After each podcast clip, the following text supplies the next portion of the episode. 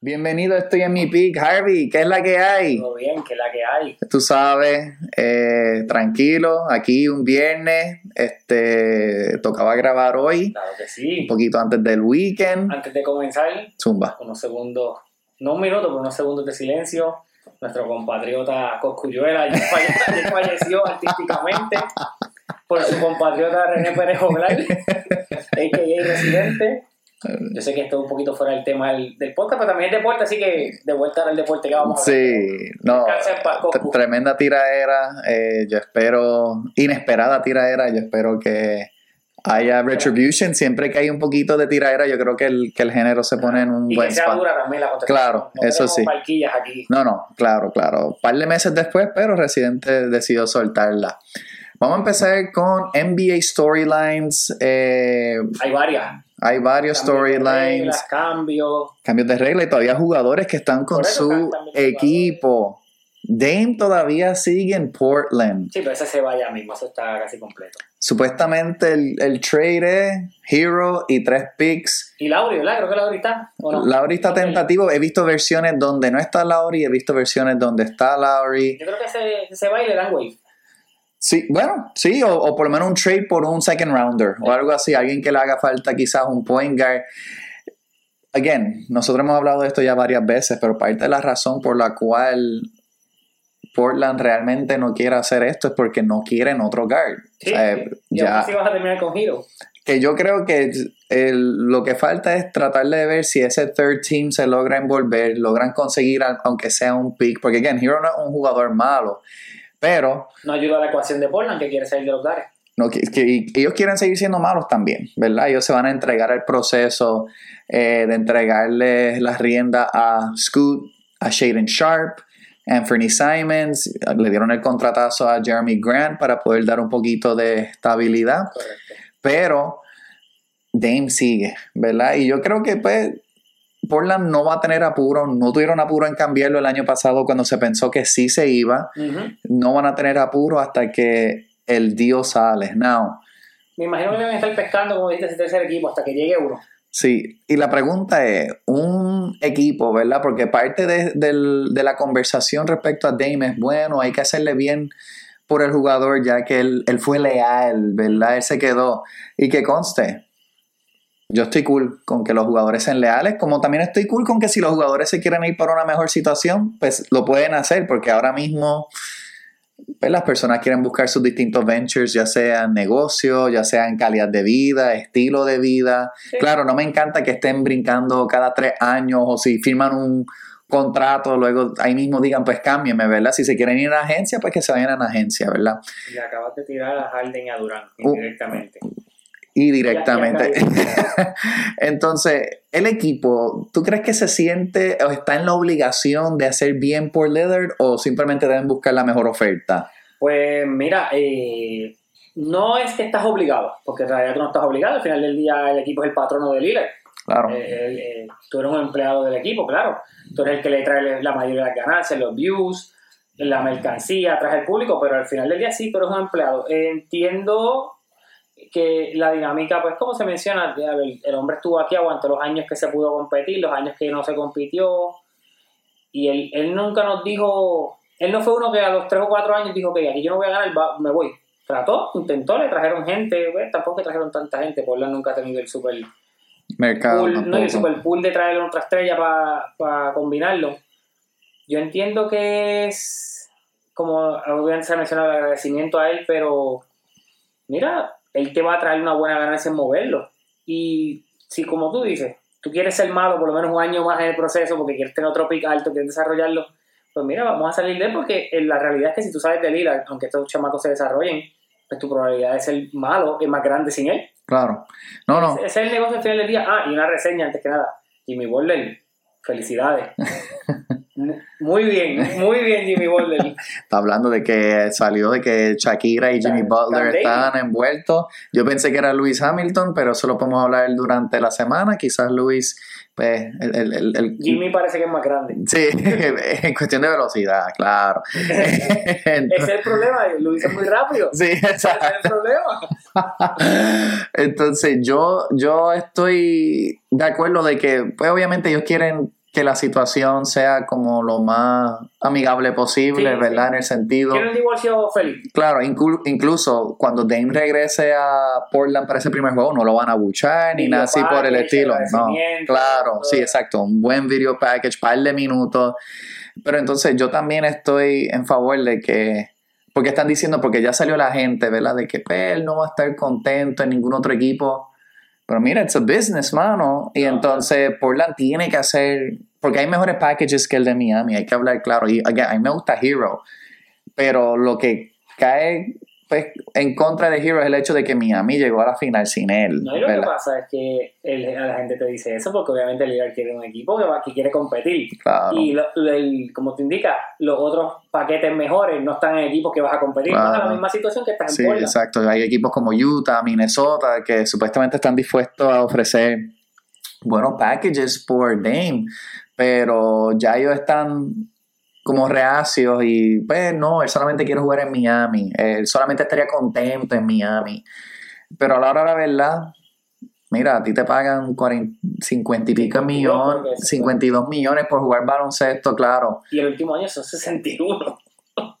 y hay un legado, yo entiendo todo eso, pero para mí Portland no le debe nada en lo mínimo a Dame. No, Eh, no, no. si lo quieren, si quieren hacer todo, y, y la, la realidad es que cuando estas franquicias se han inclinado por hacer al jugador contento, todo lo demás, la, la franquicia pierde. ¿verdad? El jugador gana porque obviamente va para la situación y sigue cobrando.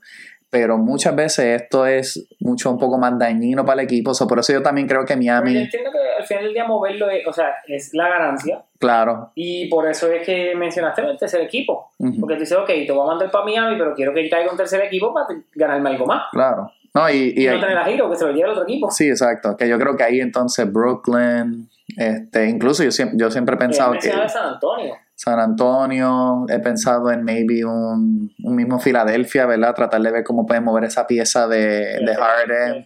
Ah, bueno, sí. Sí, es como Pero que, Harden también es otro que está eh, Clipper o nada. sí, so vamos a hablar de eso ahora. James Harden ahora está con que él solamente quiere ir a los Clippers también. Que vaya, güey, disculpa que te interrumpa. Harden y Westbrook otra vez juntos, ¿para qué?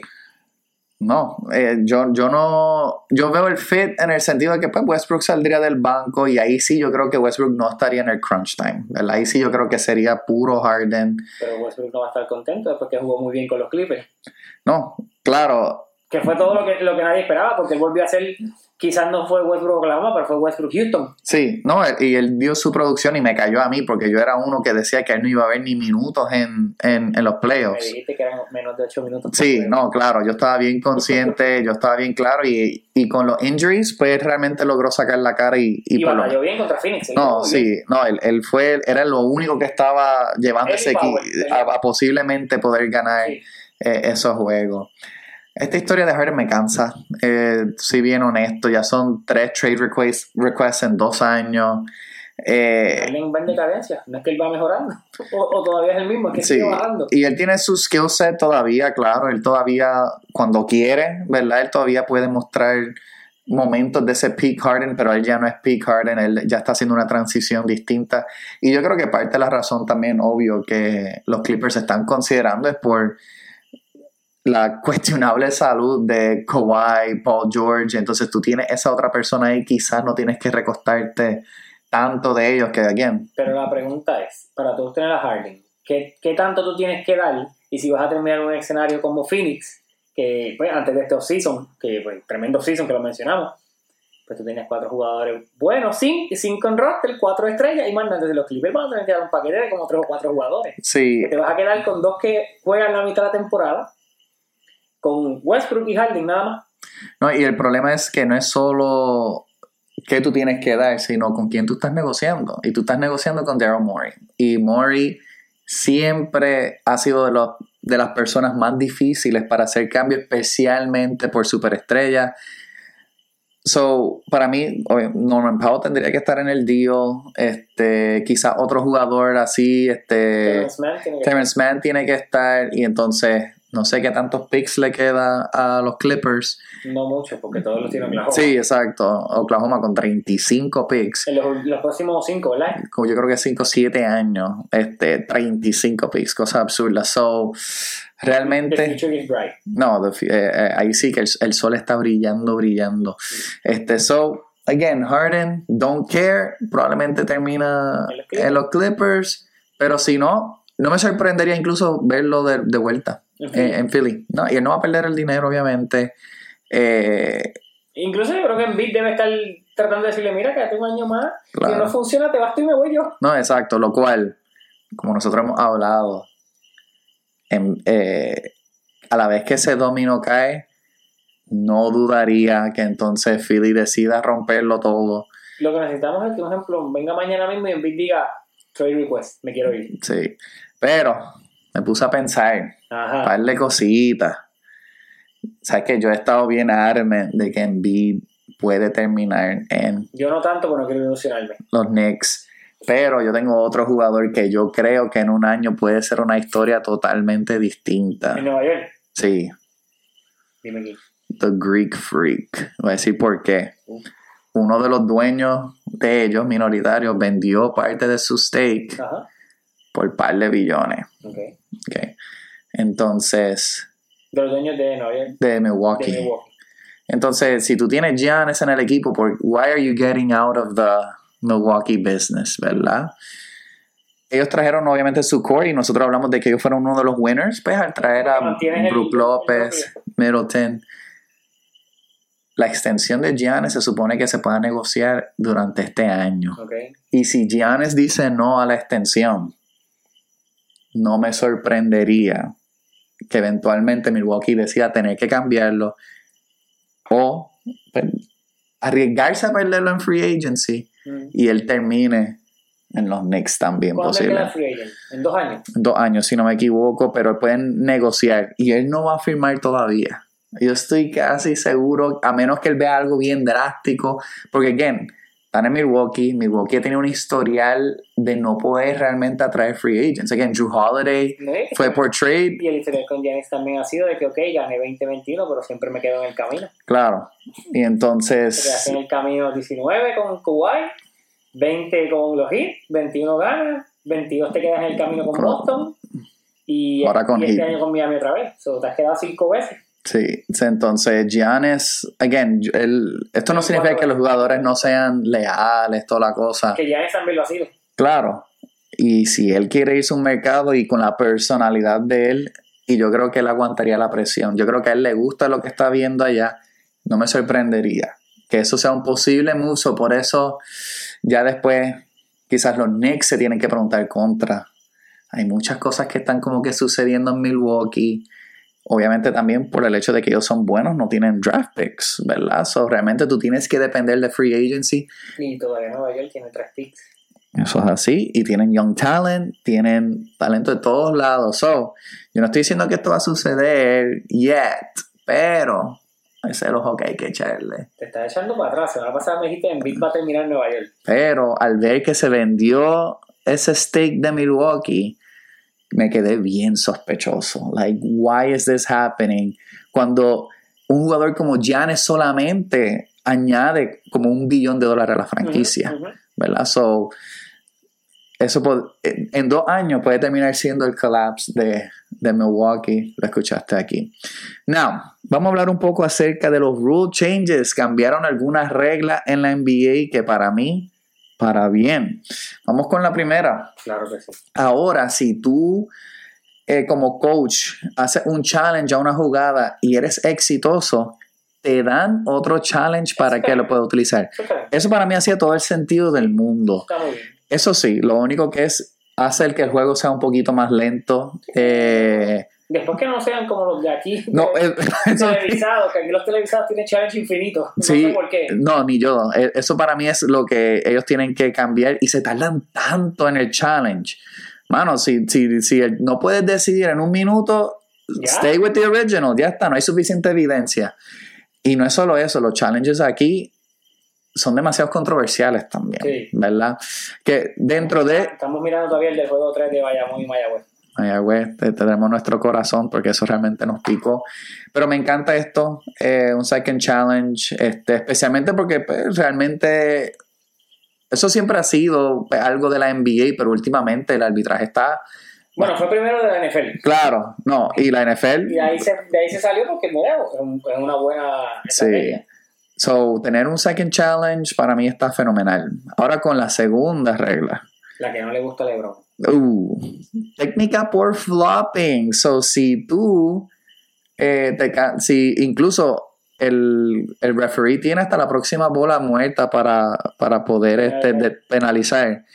Si ellos piensan y revisan que tú hiciste algún acto este, para tratar de pues, inducir como que contacto, o again, O un flop, o insinuaste, contacto. claro, eh, te va a contar una técnica. Ahora, esa técnica no te va a contar para tus fouls, ¿verdad? Como si recibes una técnica en la NBA, pues sí te cuenta para tus fouls. voy a decir los jugadores que más van penalizados. Y entonces también, perdona, va a haber una multa de dos mil dólares por cada flop. Y si el jugador es un repeat offender, la multa puede escalar. Lo cual, again, para algunos Un jugadores... menudito, eso es- Para algunos jugadores es un menudo, ¿verdad? Entonces, cuéntame, ¿quiénes son? eh, Que eso es lo que quería ir. ¿Qué jugadores realmente se la van a ver bastante feo para flopping? LeBron, Zumba. Harden. Si esto fuese Pick Harden, muchacho, entregaba medio contrato. Si Harden 2018 entregaba medio contrato. Harden, Marcus Smart, Uf. CP3, el que no lo crean, le encanta el flopeo. No, y- Le gusta tirarse. Y otro que también se ha vuelto mucho show, Joel Embiid, el MVP. Embiid, y yo estoy pensando hasta en Trey Young. Eh, Pero ya te- le gusta también, aunque este año bajaron los tiros libres, parece Sí. que ya le tiraron el ojo y dijeron, papá, hay que calmarse, hay que calmarte. Sí, no, la mayoría de los jugadores bajaron. Este, so, Kyle Lowry es uno que él, él Qué también. bueno que no juega mucho bien. sí, ese, ese ya tendría el contrato entregado en, en par de, en par de juegos. Gabriel en Toronto no salía del piso. Sí, no, y en Miami los pocos minutos siempre lograron conseguir un charge, ¿verdad? So, ver esos jugadores que realmente atraen mucho los charges eh, o que exageran el, el contacto, Luca también es uno que yo pensé porque, pues, defensivamente he just doesn't have it, un lamelo ball también yo pensé. eh, aunque él siempre lo dejan pegado, so ahí, ahí no hay ni break ni para hacer un flop, pero va a ser bastante interesante eh, ver esto. No hay muchos centros que están pues con, con esto del flopping, Más que Embiid. más que Embiid. Y en verdad lo de Embiid se ve como que bastante hardcore, ¿verdad? Este...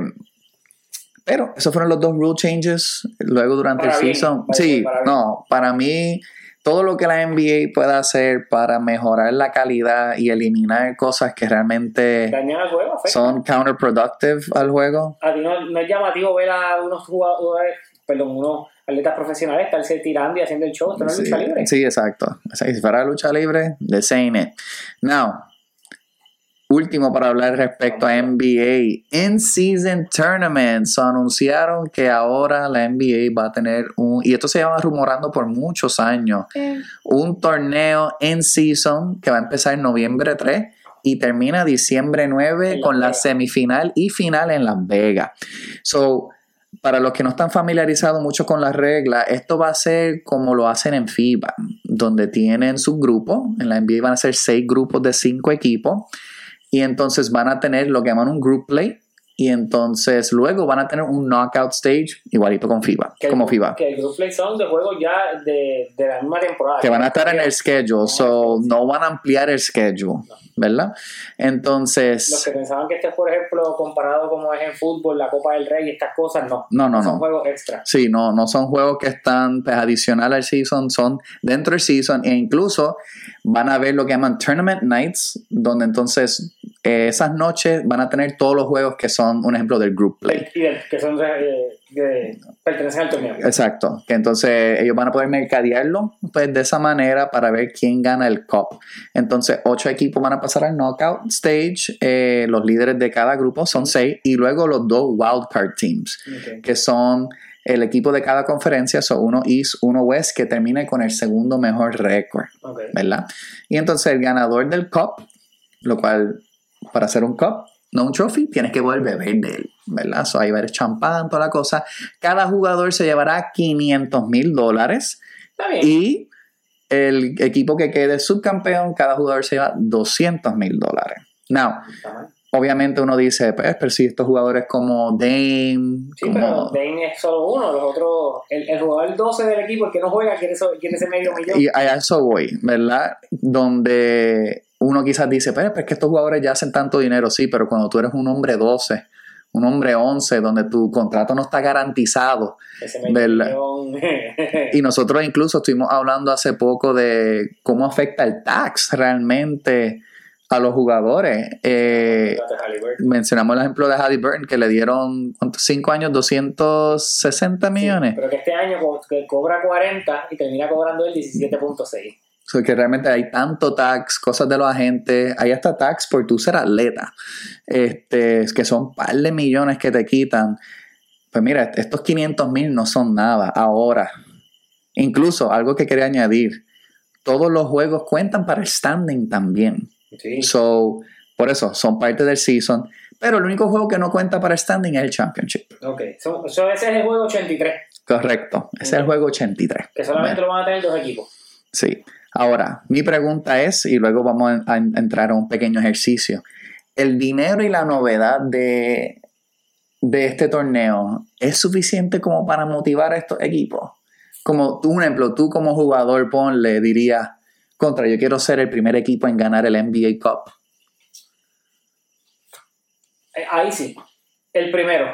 Ya el año que viene, pues, si tú me preguntas, mira, si son que, que continúen, pues sí, cool, pero... Eh. Y no tanto es el que pues que quede campeón del NBA In Season Tournament, es que, ok, el primero sí, sí fui el primer campeón, pero después es como que lo gano, pero no gano nada, porque ok, gané, tengo el incentivo de, dinero, pero el equipo no gana nada en sí por ganar ese torneo en el medio del season. No, claro. Es un beneficio para el equipo. Sí. Y si tú estás compitiendo para el campeonato, ok, sí, este, este primero va a ser interesante, nada más. El otro va a ser como que. Eh. Sí, yo estoy de acuerdo. Eh, con la excepción, maybe, de los equipos que son como que demasiado top heavy. Que entonces sí, tú tienes muchos de esos jugadores. Y yo creo que ahora se va a ver donde muchos jugadores que son como de esos minimum, minimum players, decir, contra, pues.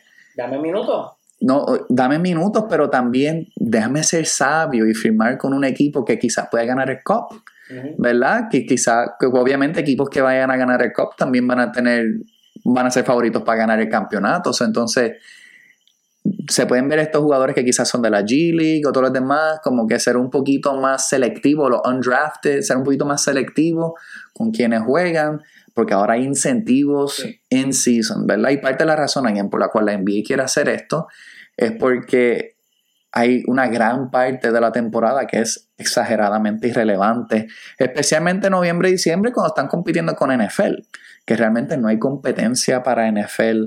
Si quieres un torneo interesante en NBA, que sea de las estrellas one on one. Yo siempre he pensado 3 on 3 también. también pero, y en vez del All-Star Game, destruye el All-Star Weekend, que eso no sirve.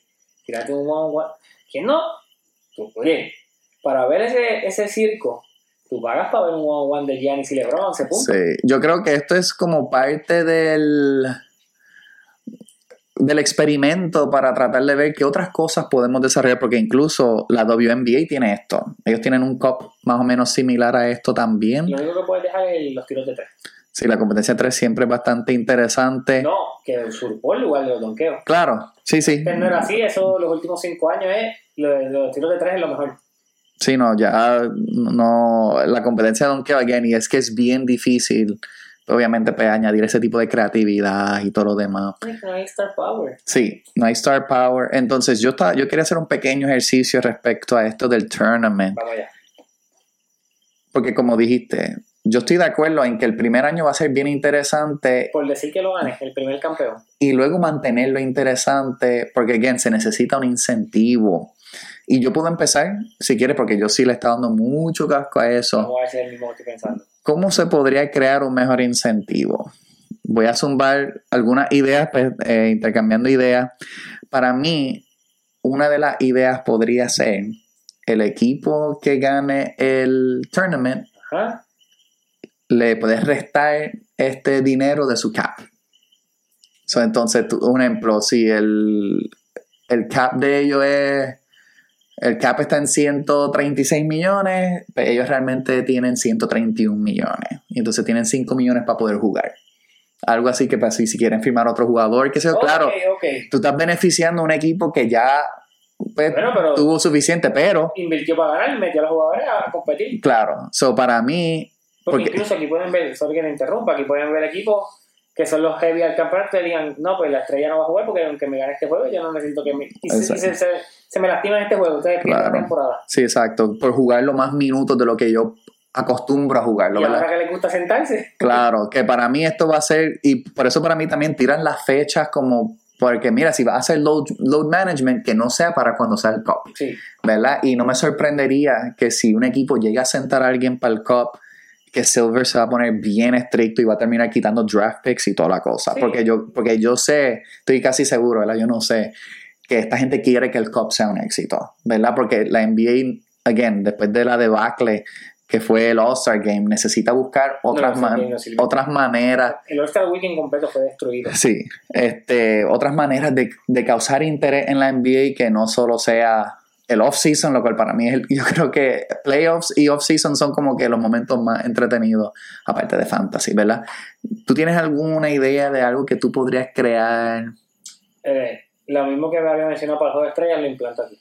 El equipo campeón del Cup, que va a ser obviamente de East o de West, su conferencia es el host de la final. Ok, a mí me gusta eso. Yo lo llevaré hasta un step further, que el equipo que gane, de la conferencia que gane, tiene cinco juegos en home versus dos. Claro, es menos dinero para el otro equipo, pero realmente le pone un énfasis al torneo.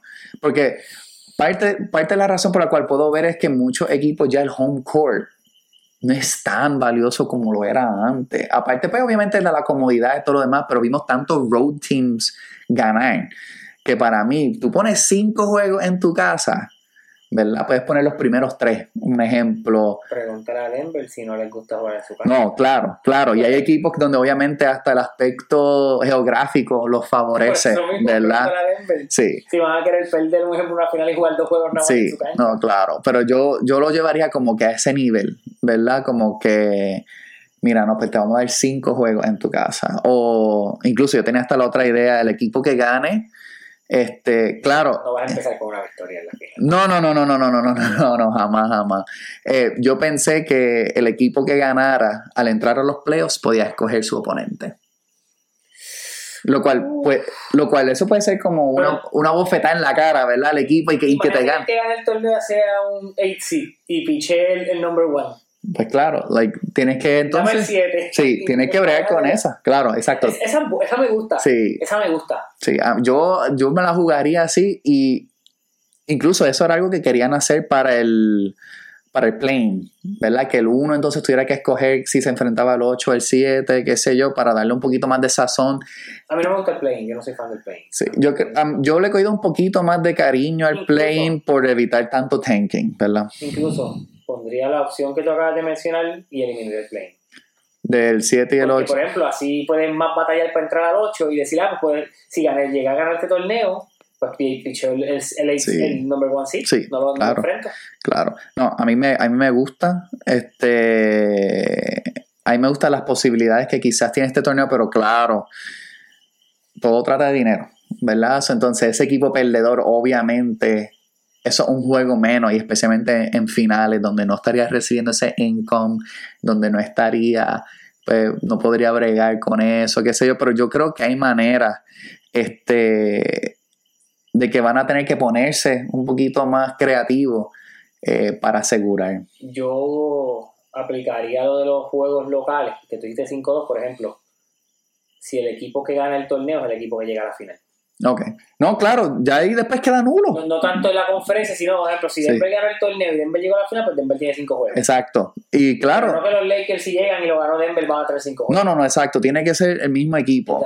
Sí, sí, porque entonces ahí, pues, realmente no hay, no hay un mérito, ¿verdad? Y uno tiene que ver el mérito, eh, pero same team y obviamente también motiva que haya consistencia, ¿verdad? Como que, mira, pues vamos a seguir manteniendo Este ritmo, vamos a quedar primero, vamos a ganar. Los buenos minutos, todo lo demás. So, yo creo que hay muchas posibilidades con el torneo. Eh, Lo único que yo pensé que este en In season. en season tournament iba a res- reducir un poquito la cantidad de juegos, ¿verdad? Pero eh, Yo terminaron. pensaba que iban a aumentarle y, y llegó un momento que dije, pero esta gente llora por 80 y de mira, ¿cómo te lo vas a sumar? Pues Sí. no sumaste. Sí, no, no. Igual yo estoy en contra, o sea, cuando tú cobras 50 millones, 30, 25, oye, no te quejes por jugar 82 juegos. Sí, no, no, no, y nos quejamos acá, pero ni ganamos.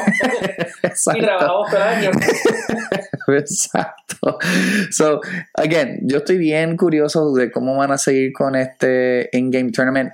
A mí me gustaba la idea, incluso estaba pensando en un draft pick o algo así como el último de la lotería, pero es demasiada desventaja entonces para Sí. esos equipos que realmente están, están struggling. Pero quizás pensé como que pues eh, ganaste el in-game, el in-season tournament y te toca el primer pick de la segunda ronda. Un ejemplo que no es tan dañino Ujú, como por decir un ejemplo, el, pero la pregunta es quién tú se lo quitas, ¿verdad? Claro. So, porque siempre hay como que Y- alguien tiene que Y hay sufrir. equipos que tienen esos picks porque los han hecho tras negocios, tras trades. Claro. sí, es difícil qui- quitarte un pick así porque pues aquel Ah, equipo ganó un Claro, y no, y como ahora eh, con lo del second apron y como muchos de esos picks de segunda ronda van a tener tanta importancia por los salarios de esos jugadores. Ya lo estamos viendo. Sí. Muchos equipos ahora buscan second round picks en los paquetes. No, chacho, second round picks para mí fueron como que lo que, lo que estuvo de moda durante los season, ¿verdad? equalizers, los trades ahora. Sí, no, tú me dices, pues quizás no un first, pero te puedo dar dos second round picks contra. Pues eso como, porque hay muchos jugadores buenos que están saliendo del second round, ¿verdad?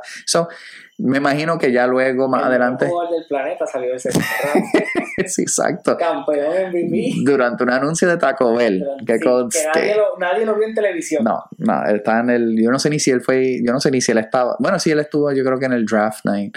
Pero sí, second round picks tienen su valor. So, nada, Harvey, vamos a tomar un break. Entonces, hablamos un poquito de BCN, lo que sucedió entre San Germán y Bayamón. Y hablar un poquito y dar un update de Carolina y Guaynabo, que de Marcus Cousins parece que pasó Hoy- alguito. hoy sucedió algo con él. Sí, ahora regresamos después del break. Estoy en mi pick. De regreso aquí estoy en mi pick, Harvey. Vamos allá. San Germán. Rest in peace. Bayamón. No lo planeamos, pero por eso estamos de negro. Sí, exacto. Literal. Nosotros sufrimos todos los West Coast teams, ¿verdad? San Germán, Maya. San Germán pierde 4 a 1 frente a Bayamón. Yo, yo quiero pensar que estoy sorprendido que no se llevó a más juegos, ¿verdad? Pero Bayamón realmente es una máquina de equipo. Eh, Por desgracia. por desgracia. Mi pregunta es, next year, San Germán, ¿qué, qué tienen que mejorar? Like, ¿Ellos pueden traer este mismo equipo, esperar resultados diferentes o ya es hora de cambiar? No, no, no. Tú, tú repites la misma fórmula, pero tienes que añadir por lo menos dos piezas más. No estrella, pero dos rotaciones consistentes. Ok, so, ¿tú crees que sí deben traer a Hollis, deben traer a No, ya, Mason? Mason habló en la conferencia Sí. él espera quedarse aquí. Yo, yo pienso, y fíjate, lo que criticamos de Hollis en el último juego fue el Hollis que esperábamos Sí, ver. exacto. Entonces, los otros, oye, paréntesis, Erazo, tiraste cuatro veces de tres en el cuarto cuadro y no metes una. sí, Eres uno de que cuando metes el triple dejas la mano arriba ahí 10 segundos. ¿Para qué? sí, vete a buscar la bola. por favor, chico. Do something. Por favor. no, no. Sí. Y yo, yo pensé que, pues, yo creo que tenían, tenían una ventaja de 10 puntos entrando el cuarto quarter y Eddie se puso como que un poquito too cute, Sí, estuvo telco que dejó a Hollis muchos minutos sentado. Sentado, mira, es un, Explota, lo olvidas. es un do or die game, ¿verdad? Ya, si tú pierdes ese quarter, tú pierdes el juego, goodbye, no hay más Sí. temporada para ti. ¿Qué fue lo que pasó? Sí. Este, again, a mí me gustó el move de Erazo para estar en el starting lineup este año. Money, Money ya no es Money, Money pasó a ser deuda. sí, Money es. José, Mo- José Deuda Rodríguez. ¿Tú quieres saber sus stats? Fueron 4, 3, 2, 0, 1 en punto Wow. en la serie. Vi la foto en estos días, o sea, no sé si lo dije en el orden correcto, pero eso fue, lo más que metí fueron 4 en un juego. Wow. Fue devastador. No, sí, y yo creo que sí, ellos definitivamente tienen que ver qué talento local, ¿verdad? Porque again, tienen sus refuerzos, todo lo demás, eh, pueden encontrar para tratar de llenar el banco, porque pues obviamente habían sus lesiones también, sabemos que Pelacoco no estaba al Que se 100. fajó a un cojo. Sí, porque eh, a- a- cuando yo veo a un jugador así matándose básicamente, arriesgando su carrera, contra el cubanazo, una, una mole. no, ese es este hombre del año, ¿verdad? Este. Casi no vi nada de Jader, ¿verdad? Él estuvo como que Lo medio... que pasa es que, fíjate, no es por tirarle la toalla a Jader, pero Jader tuvo una tarea de estar corriendo detrás de estos point Claro, no, no, Y claro. fueron cuatro juegos de Angelito. Sí, no, y él, él obviamente ya no tiene la responsabilidad en la ofensa como pues, lo tuvo quizá un poquito earlier en el season, pero yo sí sentí que contra podían como que jugársela un poquito más para tratar de ver si podían tener un poquito más de ofensa con él Yo y no entiendo- depender tanto de Hollis. eso que tú dices que se bien ofensiva también va de la mano de lo que mencionamos. Eh, Deuda Rodríguez no está metiendo la bola. Erazo es inconsistente. Pues entonces no están estos espacios de que la mueva hasta que llega Jaden. Es el one-on-one de Hollis, el one-on-one de Mason. Y pues Jaden si está en una esquina y se la puedo llevar. Sí, A diferencia del año pasado que tú veías, Moni la estaba metiendo. Moni promedió como 12 o 14 en los playoffs. Aunque Claro. al final también desapareció.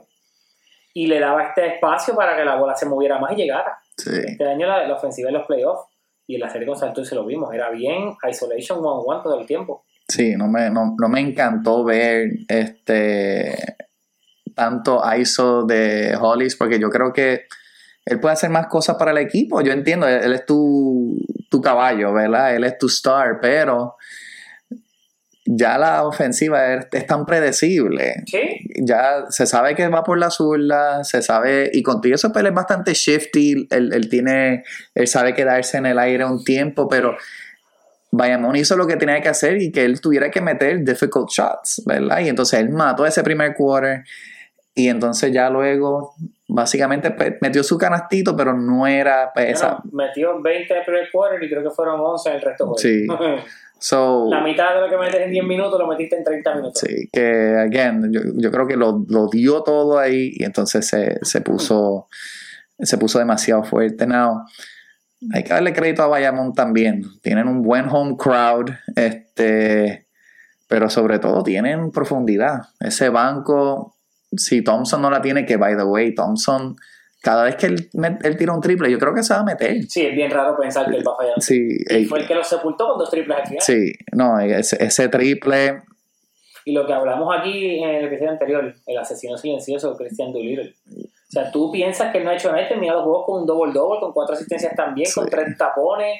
Dices, ¿dónde? Sí, que hay muchos jugadores que tú dices contra donde estuvo producción durante todo el juego y este hombre tiene como que sus spots, ¿verdad? Y de la nada terminó, como tú dijiste, 18, 20 puntos y, tan eficiente, ¿verdad? Donde apenas tú tienes que correr jugadas para él y él ya está este, metiendo tanto balón y, again, un total team effort, este... No hablemos más de Bayamón, por favor. Este, Carolina, Guaynabo están jugando ahora mismo. Guaynabo está ganando por dos sin de Marcus Cousins. Wow, Cousins se lesionó en el ¿La primer, primera jugada? en la primera jugada cuando estaba 2 a 2, yo creo que Él era. fue el canasto, un donqueo. Sí, y se lesionó, parece que mencionaste que posiblemente era- Parece se ve como el área de la ingle, se agarra el groin, el groin. Sí, y yo tenía Carolina empatando esta serie. Prisionero del momento, yo siempre dije en ser Guaynabo. Sí, no, no. Yo pensé solamente por, por lo del aspecto del home court, ¿verdad? 3-3 y que sí iba a 7, pero todavía. No, todavía se puede. Sí, I mean, again, no le voy a Carolina, pero. Bueno, yo le voy a cualquiera de los dos menos a Bayamón, pero que queda aquí. Así que sí, el que gane esta serie es el que le voy a ir en la final. Sí. Pero tengo a Guaynabo siempre ganando, así que me quedé ahí. No, y Guaynabo again, se ha visto súper bien. Ellos parece que le pararon el caballito a Carolina con ese clutch game 5. este. so, entonces, de enfrentarse la semana que viene, obviamente podemos hacer como un pequeño preview. Guaynabo, Bayamón. Ahora está el factor Cousins, ¿verdad? La pregunta es: sin Cousins, No, no se gana. no se gana. Barrida, No, ¿no? no. No. Gentleman Sweep. Uf. Eh, bueno, es que no sabemos a quién traería. Sí, exacto. So, sin Cousins, 4-2 Bayamón. Ok. Porque vamos a pensar que vas a traer un, un tipo bueno. No, no es Cousins, pero Sí, ¿y tú crees que es justo que entonces en baloncesto superior tú puedas? Porque esto es algo que como que siempre me molesta un poquito, ¿verdad? el cambio y cambio a mí no me gusta. Sí, ok, Pero si es por lesión, pues entiendo. Por ejemplo, si es lesión que no vas a regresar, pues mira, te cambio. Pero si tú te vas, si tú te lesionas hoy y quizás lo único que te vas a perder Game One, mira, juegalo sin él. claro, Si es que no viene, como pasó con Wiley de Bayamón, que se va, creo que son dos tres semanas, pues él no va a regresar. exacto. Pues ahí tú lo mueves, porque no lo tiene. Sí, Estas lesiones de que hace, me lastimó un día y tengo otro aquí escondido porque regrese, el ejemplo de Will Daniels en San Germán, que cada vez que se sentaba o Hollins o Mason, él está, mira, por favor, vamos a tener respeto. Te tengo una pregunta. Zumba. En esta liga son dos refuerzos, ¿verdad? Claro. ¿Cuántos tiene Guaynabo?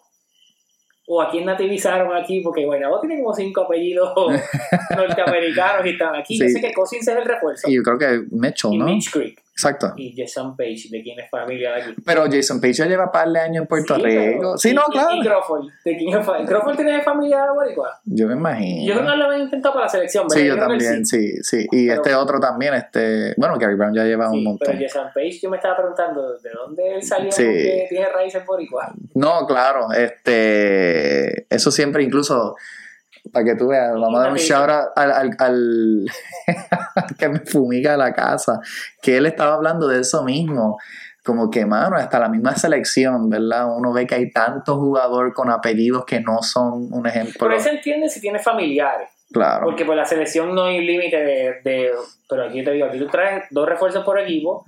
Y yo estoy viendo el Game 5 y yo veo, aparte de Gary Brown, cinco apellidos, cuatro apellidos que no son de aquí.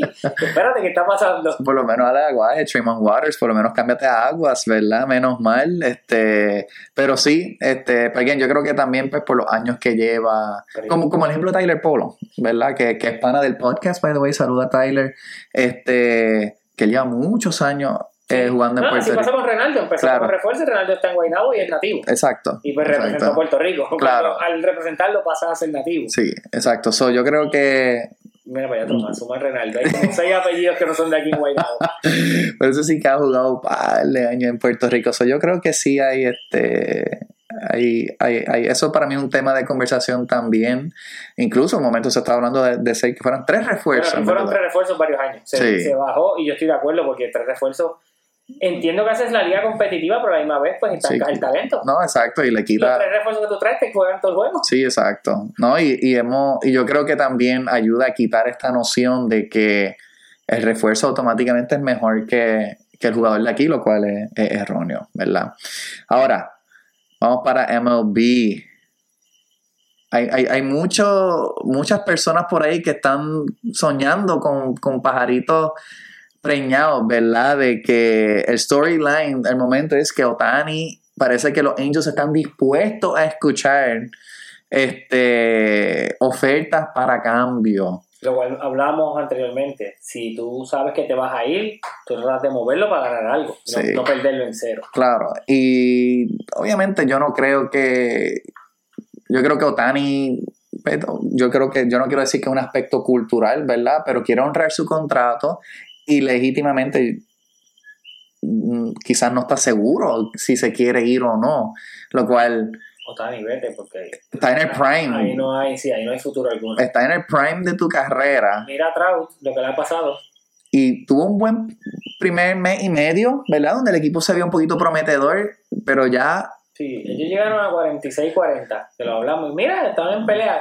ya. ya, ya. Y, y eso que, again, el, no, no ha sido tan fuerte ese AL West, ¿verdad? Donde, pues, Seattle ha sido un desastre, por decirlo Y así. plagado de lesiones. Sí, y, y pues los Angels estaban como quedando la pelea, pero ese otro equipo eventualmente pues, van a corregir pues, pues, el error. Now, se está hablando Otani a los Yankees, se está hablando Otani a los Dodgers, se está hablando Otani a San Francisco. En cuestión de por ciento, ¿qué tanto tú crees o cuál- cuánto crees que es la probabilidad de que Otani sea cambiado?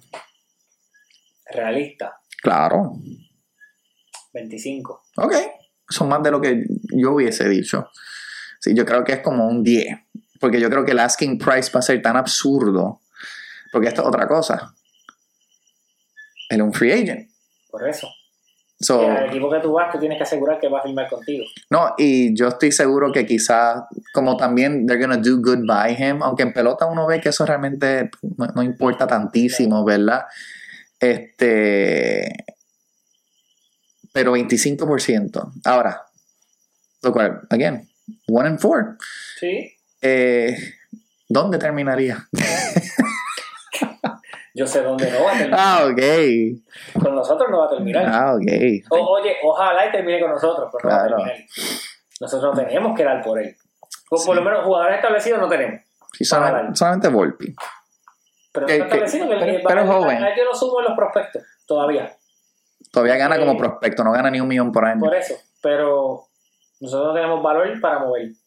Porque, ok, George, pero la idea es quedarte con él. No, claro. Stanton es inmovible por el contrato, no hay más nada. Sí, no, van a salir de Cole, no van a salir de Rodón, tampoco. Cortés no tiene. Yo escuchaba que si tiene Cortés, Cortés no tiene el valor jamás. No. Y, y- y la edad lo mata. No, no, like, Severín y Germán no valen un centavo. que si, un ejemplo, Sevi hubiese estado tirando de centón, a mí me hubiese encantado moverlo ahí mismito. Y Germán, pues, los últimos dos ha tirado A Germán había que moverlo el día después del, del de, los obligado, Ese era el día de moverlo. obligado. Estoy seguro que lo vieron, se enamoraron y dijeron, no, se va a quedar. Eh, pero tenemos otro problema. Nuestra finca es un asco. Sí. Yo sé que lo hemos hablado, a ti te gusta Domínguez, lo tenemos aquí. Jason Domínguez es un boss, lo llevo diciendo hace cuatro años. Dale, break. Que sea bueno en otro equipo, nuestra finca no hace nada. En el 2020, cuando tocamos este tema, en aquel momento yo decía, yo doy todo por Soto. Claro. Todavía Jason Domínguez se decía el próximo Mike Trout. Hoy, y reitero lo dicho en el chat de los Yankees, Jason Domínguez está más cerca de ser el próximo Aaron Hicks que el próximo Mike Trout.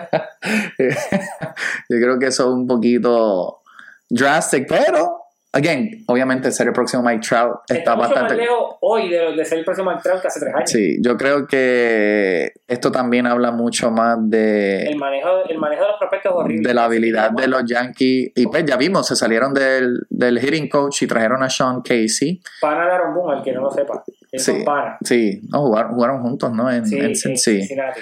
Este. Yo Mira, creo que Sean Casey llegó a jugar a los Yankees a lo Sí, yo creo que sí también. Mira, a mí me encantaría ver a Otani en los Yankees. Eh, mucho jugador eh, oriental termina quedándose en el West Coast. eh, por el viaje. por el viaje y también pues, hay acceso a muchas otras cosas que más, más- establecidas, perdona, en, en el West Coast, ¿verdad? Él dijo un comentario bastante interesante que fue que él nunca había escuchado este un, un chant como el que hicieron en Seattle este, de que Otani firmara con ellos, que ellos hicieran el cambio. Y Seattle tiene piezas para cambiar. Eh, Y tiene la cultura de Ichiro y Sasaki, al que se Sí. refiere. Creo que se llamaba Kazuhiro Sasaki, que fue el closer ante de Ichiro. Era una bestia. Sí, En la claro. después de Mariano, él era el bueno del 2000. no, no. eh, 2001. ellos, ellos, elellos siempre se han inclinado y, y uno podría ver ese easy transition, ¿verdad? Este, Incluso Katz Matsui, después de que se fue de los Mets, creo que jugó un añito en Seattle. sí, yo creo que sí, yo creo que Sí, tiene se llamaba razón. ¿verdad? Katz, Katz Matsui. sí. Entonces, ¿quién realmente tiene los assets para un move así?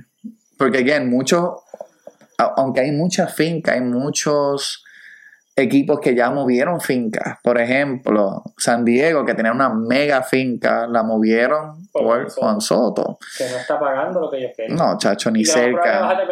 Sí, yo, yo creo que él yo creo que él es amigo de Money. Este, porque ese sí que Está, está en deuda. Sí. Y eso que ha mejorado el año, pues estaba peor. no estaba peor, peor. Y entonces, tienen los dos, deben conocerse. obligado. son, son deudores. Entonces, ¿quién realmente tiene los assets? Bueno, si estamos hablando de assets en sí de calidad para mover talento, pero no lo vas a hacer porque te está funcionando, es Cincinnati. Ujú. O sea, ahí tú vas al equipo que tiene la mejor finca para mover de talento porque lo que has subido, lo que tienes todavía, pues son top of the line. Pero no los vas a mover. So, ¿Qué contendor, tú me estás preguntando, tiene la mejor opción para tirar? Sí, claro, porque Otani no. ¿Sabes? Porque recuerden, queda gente libre, eso no va a firmar. Aunque es en el West Coast, aunque es en el East Coast, aunque son nuestros enemigos, rivales de división. y pues, es el equipo que escogí para ganar la americana, los Orioles de Baltimore. Tacho, tienen una senda finca, todavía tienen a No el number one ahora mismo con Holiday, el hijo de Matt. Y no solamente añades al posible MVP por sus números ofensivos. Aquí yo he mencionado que tanto Cincinnati como Baltimore tiene que ir al deadline buscando lanzadores. Añades a un, a un lanzador elite, Y un bate zurdo. que es posible. Oye, hablemos claro, quizás no es el candidato a favor del Sayón, pero ya está en las dos peleas. Claro. El Sayón y el MVP. Que Sí. añade- añades dos, dos boquetes, los cubren un jugador. Que por eso es que hemos dicho, y que yo soy fiel también son 60 millones al menos Sí, en su contrato. No, Porque no. es que son dos jugadores elite en uno. sí, again. Y vamos a hablar de los taxes, ¿verdad? Este. No hay manera. Yo, yo, yo he dicho seis, seis y medio. No, pero los taxis Maryland no son los de Nueva York. No, claro, claro. A mí Yo no me gustaría verlo ahí, por donde es, A mí tampoco. y porque nos va a estar maltratando por lo, por lo menos una década. Sí, el único otro equipo que yo pensé que podía hacer este move, eh, este, aparte de Baltimore, que fue algo que pues, discutimos, eh, los Dodgers, ¿verdad? Ellos tienen todavía, no tienen la finca de antes, ¿verdad? Porque ellos suben muchos jugadores, están teniendo un season más o menos, eh, no es muy lejos de donde, donde está jugando actualmente. Odiaría que él se fuera para allá. Este, again, otro jugador estrella eh, yéndose a Los Ángeles. Es surprising. Otra ¿Verdad? si es por el dinero, no, allí los taxis te van a matar. Sí, un equipo que yo pensé que podía ser algo interesante, pero quizá obviamente por el miedo, pero yo creo que ellos podrían vender la idea. Es Miami. Ellos nunca son buyers, pero tienen bastante buenos prospectos. Ahora tú puedes vender la idea de que, mira, Tienes a Messi. claro, tienes Tienes a a los. Dolphins con las estrellas, los wide receivers estrellas. Entonces los Giles tuvieron. Vas so- a traer a Lillard. Buen, a Shakira viviendo en Miami. claro, A Brady. buen clima. Y yo dije, contra Miami. Y again, ellos están, ellos están fighting ahora mismo este, en la nacional. Si, si, si, si Miami estuviese fuera, fuera de esa división, fuera el líder de división. Claro. Pasa es que está, detrás del mejor equipo ahora mismo. Exacto. Los Bravos, los Bravos son- es, es- es tan imposible. Sí, so, por eso yo pensé, si alguien debe, y again, el, parte del problema es que también Miami nunca ha tenido la fama de ser buyers, ¿verdad? Ellos son, Siempre venden. siempre ellos son venden. los que desmantelan, que, que me encantaría para un futuro podcast, si uno se pudiera, eh, pusiera a poner todos los jugadores que ellos cambiaron en algún momento, que terminaron siendo estrellas. Este equipo por lo menos hubiese llegado a un World Series, por lo menos, con tanto, tanto talento que ellos simplemente cambiaron, Y aún dejaron. así han ganado, Exacto. Aún así, han ganado dos series mundiales. Sí. So, yo creo que ese es como mi sleeper, sleeper pick. Este, porque yo creo que ellos tienen muchos assets. Bueno, para verlo en Baltimore lo veo en Miami. Sí. Y again, porque para mí ahora, para, yo no sé cómo es Otani en eso, pero hay muchos jugadores que no les gusta lanzar en el frío. ¿Verdad? Y entonces tú tienes esa oportunidad de, pues mira, Miami, tú Y el Miami. techo. Un techo. El parque quizás no es el más favorable, pero como quiera veo posibilidades. Después que no termine en Boston, que también tiene assets, tienen un par de prospectos muy buenos todavía. Eh, él reprende. Sí, no. Y es que yo nada más veo ese, es- ese right field con ese zurdo ¿no? lo veo bien difícil. Now, antes de terminar, vamos a jugar buyers or sellers. ¿Qué equipos? O sea, yo voy a mencionar un equipo y tú deberías mencionar si deben ser buyers or sellers. Por favor, empieza con nosotros. Los tengo ya mismo. New York Mets, el Sellers. otro equipo, Barrio Obrero. Sellers. Sellers. Yo los tengo sellers también. Scherzer se va. Incluso estaba pensando, si estos están buscando un lanzador, no me sorprendería que Scherzer terminara ahí. Sí, No eh, creo que regrese Verlander, porque quizás no se fue de la mejor manera, pero No, no, no. podría terminar ahí. Sí. Los Mets supuestamente no quieren hacer nada, ¿verdad? Supuestamente ellos, porque ellos terminaron antes del All-Star Break ganando como cinco corridos. Los Mets están a 18 y medio de, No, claro, ellos yo creo que todavía viven con la posibilidad de poder entrar a Wild Card, este, lo cual I don't see it, pero yo creo que sí deberían ser sellers. Los Mets están octavos en el wildcard. Sí, pero again, es baseball. Anything can happen in baseball, ¿verdad? Excepto que los Mets van a quedar campeones. Eh, Los Mets son como los Browns en la NFL. sí, obligado, Ya obligado. ya. La, la nómina más alta y por una longa. Por una longa. Y tú tener un equipo. que decir, pues, que si Edwin Díaz, por favor. El indiano. Ellos tienen el talento, los pitchers. Y no pueden, ahora no puedes tirar la excusa de. Ay, que si de Grom, porque él no está ni ahí ya. quiero, quiero hacer una observación rápida. Zumba. Este, yo sé que aquí en Puerto Rico somos bien defensores de los jugadores de aquí. Sí, Lindor en números de poder 19 y 60 está bien, pero no defiendan de que está matando. Tiene 2.39 de promedio. O sea, a él no se le paga el salario, se le paga para que bate 2.39. No, no, no.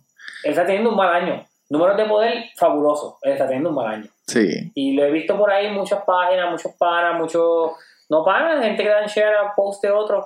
Ah, que sí, el mejor series de Puerto Rico. Sí, el mejor series de Puerto Rico, pero está teniendo un mal año. Sí, O sea, no, no. todos los jugadores de aquí están teniendo un mal año. Sí, yo creo que el único que, y porque no ha tenido suficientes turnos, el pulpo, obviamente, pues, está jugando bien, ya, bueno, claro que sí. No, no.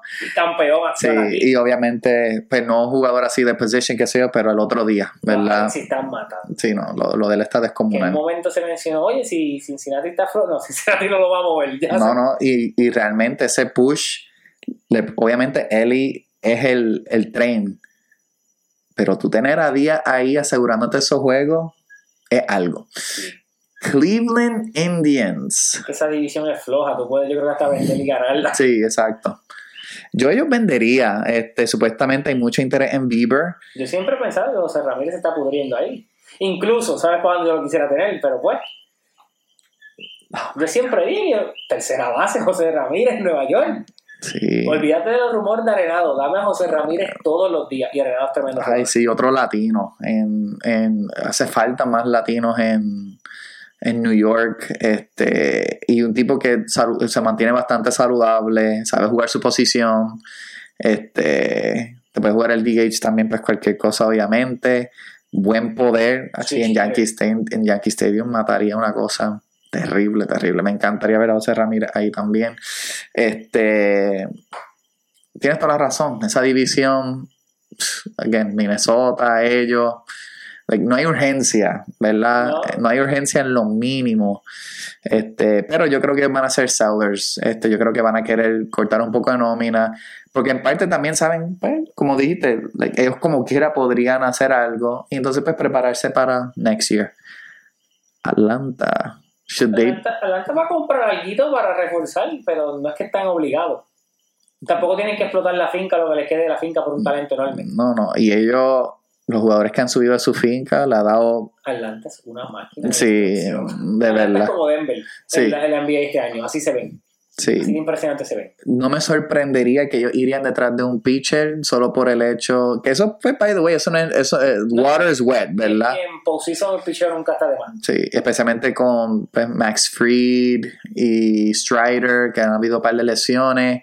Fritz se lastima cada rato. Claro. Se lastima. Sí. Se lastima. Créeme, lo tengo en, en el IL hace par de tiempito.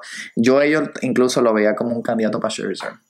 También, Este, lo que pasa es que como están en la división, no sé si los Mets también lo muevan estando en no, claro. O pensaste el mismo Bieber. Ese, ese podría ser. Sí. Bieber podría ser. The Dodgers. Ellos van a comprar, sabemos que van a comprar. ellos no se han visto. Again, no es tan. Han tenido un año disappointing, hay que hablar claro, ¿verdad? Siguen teniendo una ristra de All-Stars increíble, ¿verdad? Pero. Obviamente están sintiendo un poquito de presión también. Eh, nadie está hablando de ellos en la nacional cuando era the talk of the town. Que Atlanta, Atlanta. Atlanta Oye. Atlanta tiene el candidato MVP a Acuña. Y yo entiendo que es el candidato a MVP, pero Matt Olsen está destrozando. Matt Olsen está destrozando y a su, a su- está subiendo su promedio, está en 2.54. Tiene 29 y 72. El tipo está hecho. No, no, ese equipo completo, ese equipo completo. Tienes el reigning rookie of the year. Mira, tú tienes tantas piezas. Tiene, la- yo creo que la mejor firma de los season, la de Sean Murphy. Sean Murphy que en Oakland, este, again, pues, ya sabemos lo que es Oakland, dicen pudriéndose allá. Y contra ese equipo lo ha. ¿sabes? Un All-Star, Sean Murphy, ¿verdad? Yo creo que también, este, again, los Dodgers eh, tienen que ser buyers. Yo creo que ellos tienen que ponerse agresivos. Porque, again, en postseason, tú tienes a Urias, tú tienes a. Pues, pues, todavía tienes a Kershaw pero ha tenido varias lesiones y realmente estos pitchers pues, es lo que realmente le va a hacer. podrían buscar a Bieber. Sí, hay que buscar Hoy- quién le da la gana, digamos. que están- creo que Cincinnati está buscando a Giolito. Ok, that's Ese not bad. también se puede mover. Sí, sí. Seattle, era el libro que va a comprar, va a buscar algo para. Ellos terminaron jugando mejor la primera mitad. También, y la división todavía están ahí. Sí, yo creo que, fíjate, yo creo que ellos van a ser como partial sellers solo por el hecho de que yo creo que ellos tienen demasiadas lesiones y entonces yo creo que yo no yo estoy tratando de acordarme cuántos juegos están ellos Pero ellos están a seis juegos de la división. Sí. Break. No puedes entregarla hoy. Sí. Y no, y el año pasado, pues obviamente dieron la pelea y, y estaban en una situación de wild card también, ¿verdad? Donde un equipo gritty, un parque bien difícil. Si atrae la central, sería el líder de la división. No, claro, claro. bueno. Entonces yo creo que Seattle este, va a terminar eh, staying the same. De hecho, como que Sellers o staying the same, yo no sé. Ellos no van a buscar como el año pasado ese Luis Castillo, ¿verdad? Yo no creo que ese jugador está ahí para ellos y yo creo que ellos todavía pues, tienen jugadores que pues, no- quizás no van a querer mover, qué sé yo, yo creo que se van a quedar. Cincinnati. Hay que comprar. Yo creo que este es el momento de. Comprar. Yo creo que este es el momento de Cincy. Eh, hay que buscar dos pitchers. ellos, esa es la posición que obviamente, y, ellos tienen young, young talent, ¿verdad? Y obviamente el liderato de Joey Votto, la bestia, yo creo que Eli de la Cruz está volviendo en como que must watch TV, ¿verdad? Está- Nacional. Sí, hay que verlo jugar, ¿verdad? Yo, como que es- él tiene ese factor tipo Acuña, ¿verdad? Donde él, él tiene magia, ¿verdad? Este, yo creo que Cincy debe ser Me Byers, gusta mucho TJ Frail. también TJ. Frail. No, y- again, ellos tienen, ellos tienen piezas, ellos tienen piezas, claro. Parte del problema de Cincy es que, y yo creo que esto importa menos en pelota, pero es un mercado malísimo, Sí. malísimo, malísimo, y Pero, ya pronto empieza a picar el frío. pero es lo que También. mencionamos, si es un mercado así como dicen malo, pero ellos tienen esa fanaticada fiel del, del Red. Machine. Exacto, y un Y ownership están que se... sedientos de, de Claro. volver a ese parque y meterse en playoff. Vamos a terminar con los Yankees. Vendan todo. Todo. Todo. O sea, ¿Quiénes son los untouchables entonces? Pues el juez, eh, Cole, y como ya mencioné, Stanton por el contrato. Ojalá que Stanton se fuera. Y yo lo quiero mucho, pues mira, yo tengo cariño a Stanton.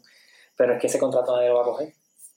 So, eh, sería juez, eh, Cole, Stanton, como indica por el contrato. Y si vas a vender todo, pero obviamente no es como por un trade por un caballo, entiendo que hasta el mismo golpe se podría hacer casi intocable en el equipo. Sí, yo creo que Volpi ahora mismo está intocable, especialmente desde el Chicken Parmesan, donde ha mejorado sus stands, realmente ha dado un upgrade en el, en el bateo. Yo lo cambiaría todavía. Yo es el que estoy loco porque salgan estos Torres. Este, dito. No. Este, yo creo que ellos no van a hacer nada, este, por el hecho de que, pero van a hacer moves bien pequeños, ¿verdad? Cody Bellinger, este, Uy, no. un, Javier. un- un outfielder así, ¿verdad? Este, donde claramente tenemos boqueta en el outfield. ¿Tú Yo no digo que son los moves apropiados, pero los Yankees han tenido eh, ya la tendencia de que esto es lo que ellos hacen. They make the small ¿Tú moves. sabes cuál es el problema? El problema con esto, yo sé que lo hemos hablado mil veces. Este, esto es un poquito un rant. So, si, si sienten Sin miedo. ira y furia en, la, en mis sentimientos, es que eso, es lo, eso es lo que siento ahora mismo hacia la gerencia del equipo. Tenemos un vamos a hacer un núcleo ya, un, un círculo vicioso por los pasados 6, 7 años, desde el año que competimos con Houston, 2017, que no se esperaba porque fue un año antes del proyecto. Y, sumaste en esos season, sumaste, sumaste tanto, ok, mira, este equipo dio el brinco, aquí está, fabuloso. Tenemos tanto una gerencia mediocre y mala, tenemos un equipo de trabajo en coaches malísimo, un staff que prepara a los jugadores horrible aquí. Este, este equipo parece un, esto parece más un hospital que un hospital. Sí, claro. Siempre gente lastimada por cualquier cosa. te lo hizo un doctor. O sea, es, es asqueroso ver que por correr unas bases, por hacer un swing, están todos lastimados. Yo sé que fue el MVP el año pasado, pero antes de eso, rápido, los oblicuos, eso era un swing, oblicuo, swing, o- o- oye. Y ahora vamos a ver las movidas. Tú tratas de. Esto es como las carreteras de Puerto Rico. Le tiras un poquito de bitumura al boquete. No lo sellas desde abajo, pues no vamos a hacer nada No. teníamos, que obviamente se fue. Viéndolo ahora, Hicks no era, ni, no era ni el problema en nosotros. Hicks se fue en Baltimore. es el equipo aquí. Es la filosofía de nosotros de buscar el approach desde, del equipo en la ofensiva. Buscar la verja, el honrón. ¿Para qué? Ah, porque nos llamamos los Bronx Bombers. Sí, eso es un apodo. Los Bombers pueden ser más que Yoshi Stanton y el resto del equipo ser un equipo hitero y que ellos dos se curen dando el palo, como debería ser. Pero al no tener eso, forzamos a que Stanton esté tratando de sacarla en todos los, los turnos y después de tres o cuatro juegos tiene que sentarse porque si no se va a lastimar. Sí. Entonces tampoco juega las bases. Tenemos peloteros viejos. DJ. Nada malo con ser viejo, pero oye, si, si ya tú tenías unas piezas mayores como DJ, ¿por qué sumas a, a Donaldson? El mismo Rizzo está en edad, Rizzo parecía de la espalda en Chicago, con nosotros ha tenido problemas de la espalda. ¿Por qué volverlo a traer para atrás? Mira, muévelo. Sí. Los lanzadores, tenemos un circo que cuando competimos con Houston éramos un tremendo bullpen. Ya hemos, pasamos el año pasado, ah, vamos a tener una buena rotación el bullpen. Este año, ¿qué tenemos? Yo no sé ni qué tenemos seguro. Y han tirado bien. No, han sido los mejores bullpen dentro Es de. lo único que tenemos, pero tú miras el nombre y, Sí, Marinaccio. y la, la rotación detrás de Cole, damos pena. Sí, sí, no tenemos salud. Rodón. Qué pea. le dieron. Sí, Primera salida, no le vamos a bajar factura completa, pero sí. Segunda, segunda salida, ¿no? El tiro antes del All-Star. Como un viernes, sí, yo creo. sí. Sí, maybe. tiene media cabeza la guillotina. No completa, pero tiene la mitad. Y eso fue un sendo signing. Entonces, como hemos hablado, eh, Oh, se me falta. Disculpa, Sí, disculpa. Lo más importante, nuestra finca no sirve. El manejo de la finca es lo que siempre hemos criticado, especialmente yo con lo de Domínguez. Quizás Domínguez es un fenómeno como lo venden. No le has dado la oportunidad. Entonces, este supuesto fenómeno o no es tan fenómeno o tu manera de manejarlo es bien mala, pues mira, que se desarrolle en otro lugar y tráeme un caballo para cubrir los boquetes que, no, que tengo. sí. Pues tampoco lo hace y lo dejas que se pudra. Como yo he dicho anteriormente, el ejemplo que yo le temo que yo creo que va a ser Domínguez va a ser el mismo caso de Clint Fraser. Cuando nosotros cogimos a Clint Fraser en el 2016, en el cambio por, el- por Andrew Miller a los Indians, Clint Fraser era el prospecto número uno de Cleveland y era, yo creo que si no era el uno, era el top 5 de la nación. ¿Quién es Clint Fraser hoy día? ¿Dónde está Clint Fraser? Yo no me acuerdo. Yo estaba pensando los. había jugado el año pasado con los Cubs y yo creo que este año no está ni Y yo creo que se había hasta cambiado el nombre o algo. Sí, obligado. Yo, voy a Oh my buscar- God, yo creo, yo creo que hubo, hubo cosas. Mi- Mira para allá, o sea, imagínate, y eso es lo que yo pienso que va a pasar con él, porque por el manejo malo. Sí, no, los Yankees definitivamente no son un equipo de arriesgarse. Se arriesgan con contratos malos, ¿verdad? Este, después del boss, el boss se arriesgaba. sí, no, el boss hubiese arriesgado, él, él, él, él hubiese tenido Otani. Sí, Él hubiese asegurado ese gran jugador. y tuviésemos a Arenado y a también, a los tres. No, claro, eso es Rael que me pesa. Y entonces hay mucho temor en gastar en el contact hitter también, traer contact hitters. Entonces depende mucho de que si de utility players, el, que again, IKF ha hecho un trabajo decente, pero a mí, a mí tú no me digas que entonces, pues, mano, pero pues por lo menos podemos tirar a IKF por ahí, ¿sabes qué es eso? Entonces DJ, lamentablemente, él no es ni cerca de ser lo que era. Dimos un buen jugador, que nos, un utility bueno en Urchela, lo regalamos. Sí, tenemos Ursula que y latino y jugaba bastante bien la tercera. el Y claro, él, teni- él tenía su, su cap también, ¿verdad? Como que ya uno sabía lo que él Sí, era. pero el límite de Urchela es mucho más de lo que nos da. Pero eso es lo que iba a decir, pero entonces tú cambias para qué? Para traer a Donaldson que, eh, honestamente, él, él, él, él no tiene un swing rápido ya. El cartucho explotado y a 25 millones. Sí. Y entonces, no quieres dar oportunidad a la juventud, sigue, y tienen de los rosters más viejos, ¿verdad? Y entonces, obviamente, pues sube a, a Volpi, empezó malísimo, y entonces, no fue el staff quien le corrigió esto, fue unos amigos que jugó con en las menores. Eso te dice lo malo que es nuestro staff. Claro, que a eso quiere ir como que hasta que no, esto tiene que ser un cambio top down, hasta que no saquemos a Cashman, hasta que no saquemos a Boone. Entonces ahora vemos Boone, ahora contratan al amigo de Boone, a Casey, Claro, para asegurarle. El contrato es como de 10 años. Él se Claro. va a quedar aquí los 10 años. y, y Casey, again, él, él fue un buen hitter en, en su, en su época. But come on, like, somos los Yankees. ¿Sabes? Lo- Los, Yankees no pueden estar pasando estas vergüenzas. ¿Sabes? Estos otros equipos también se han mostrado mucho más dispuestos a gastar, a tirar todos sus prospectos, prospectos de calidad. Y entonces, Ahora no los tiramos. No, no, es que no los subimos y tampoco los tiramos. So, entonces, va a pasar como Andújar, va a pasar como Frazier. Entonces, los que son pues, más o menos, los termina, los, o los utility, o los, o los jugadores que estamos más o menos, como los Touchmen, este, o los terminamos haciendo un cambio bien locos, como el de Aaron Hicks, el perdón, el de, el de Joey Gallo. Otro tipo que era bueno utility dejamos ir, que no era un caballo, pero hacía el trabajo, Tyro Estrada. Y No. Sí, Y, no, no. y en San Francisco hacía su trabajo. So, entonces, mira, para quedarte igual, Implosiona el equipo again, tú tienes, no puedes salirte de George, no puedes salirte de Cole, y no puede salir de Stanton. y, again, por el contrato, pero, y, y again, yo creo que yo me quedaría con Volpe. Yo creo que ese, eh, para mí, él todavía tiene lo suficiente edad y por lo menos está dando strides que, mano, hoy en día, como es pues todo el aspecto de mental health y cuando un jugador cae en una racha bien mala, tan jovencito, y mira, él mostró que tiene por lo menos grit y roba base. Sí, que- y está dando contacto, ya dejó de, de tratar de sacarla, está dando contacto. So, yo creo que todavía se le puede dar por lo menos el season, ¿no? Y el año que viene pues, hay que firmarlo, porque ahora no va a tener contrato. O sea, hay que firmar a Volpi también. Tú sabes cuando yo supe que íbamos, que era un abismo, que no, no, no, no, no había escapatoria. Cuando seguían de tercos con Gary Sánchez. Sí. Oh, God. Ahí, yeah. ahí tú sabes que es que el equipo no tiene dirección. Sí. No, no. The writing was on the wall. ¿Dónde está Sánchez? ¿Los Mets? Mm, No, ellos lo cortaron también. Sí, también, ¿verdad? No, no, no tuvo un turno con los Mets. No, sí. Entonces, nosotros estuvimos dispuestos a darle la oportunidad. Como estamos con Donaldson ahora, de Terco. Bueno, porque Donald- los 25, mil- los 25 millones de dólares fue lo que costó salir Sánchez Sí, por. Telco. Sí. Y entonces ahora tuvimos otro problema. Son un problema por otro problema. Un tipo que lo que busca es verla y más nada. Oye, Donaldson, yo te hablo claro. Entre él y yo, en una caja de bateo no hay mucha diferencia ahora mismo. Ese hombre no le da nada. No, no. Y tú vas a decir, sí, que, que si lleva 10 honrones. Hombre, lleva 10 honrones como en 21 hits en el año. Eso es vergonzoso. Sí, no, no. Es, es home run or bust. Pero like, literal. y un Sí, sí. Y lamentablemente, again, cartucho explotado. So, again, los Yankees para mí van a hacer the small moves. Si quieren hacer big moves, pues mira, fine.